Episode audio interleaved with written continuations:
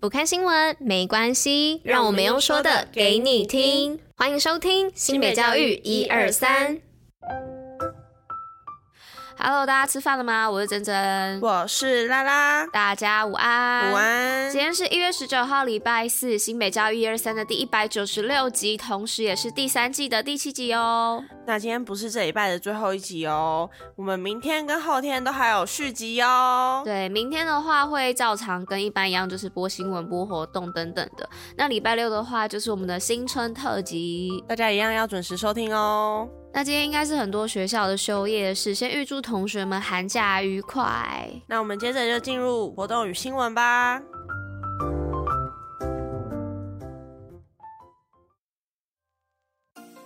新北周末好所在。今天活动要来报什么呢？是要来报艺术光影闪亮平溪。那全国唯一百盏天灯同步升空的二零二三新北市平溪天灯节活动，将在二月五号的元宵节当日呢，于十分广场及二月十一日于平溪国中登场喽。那新北市政府观光旅游局呢，为了推广平溪人文风情，规划三座期间限定的灯光艺术装置，以平溪当地特色为设计，搭配璀璨的光影，象征迈向崭新一年美好的幸福。寓意更多二零二三新北市平西天灯节相关讯息，请上新北市观光旅游网或加入新北旅客脸书粉丝团或活动官网查询。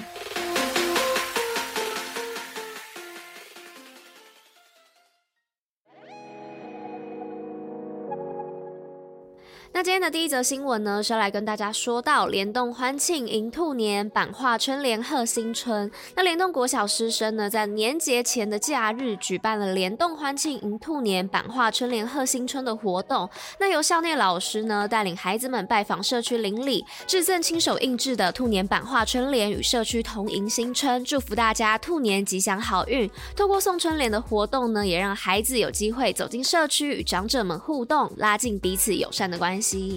好，那第二则新闻的部分是淡水达达山海和鸣陶板鱼悠游蓝海线。新北市淡水国小与达达艺术工作室合作淡海轻轨站公共艺术案，邀请达达艺术工作室艺术家林顺龙先生指导，透过陶板鱼的教学与创作，激发孩子对艺术创作的兴趣与独特性，同时联系在地重要交通建设与文化内涵，提升学校教育与公共艺术结合的境界。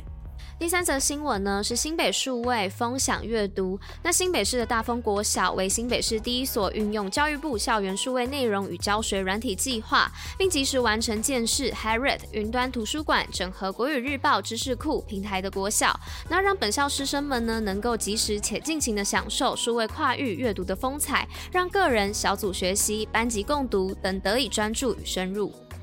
好，那最后一则新闻的部分是新北西手花王，爱心不间断，寒假呵护女孩，让月事变好事。新北市致力实现月经平权，去年与花王合作，将生理用品送到偏远学校，透过企业、学校紧密且长期的合作，成为最呵护女孩的城市。今年寒假服务不打烊，五十七所偏远国中小及高中职，家中有急难状况的学生，都可以到学校健康中心领取生理卫生用品，避免寒假期间学生因家庭经济困难而无法负担或取得足够的生理用品。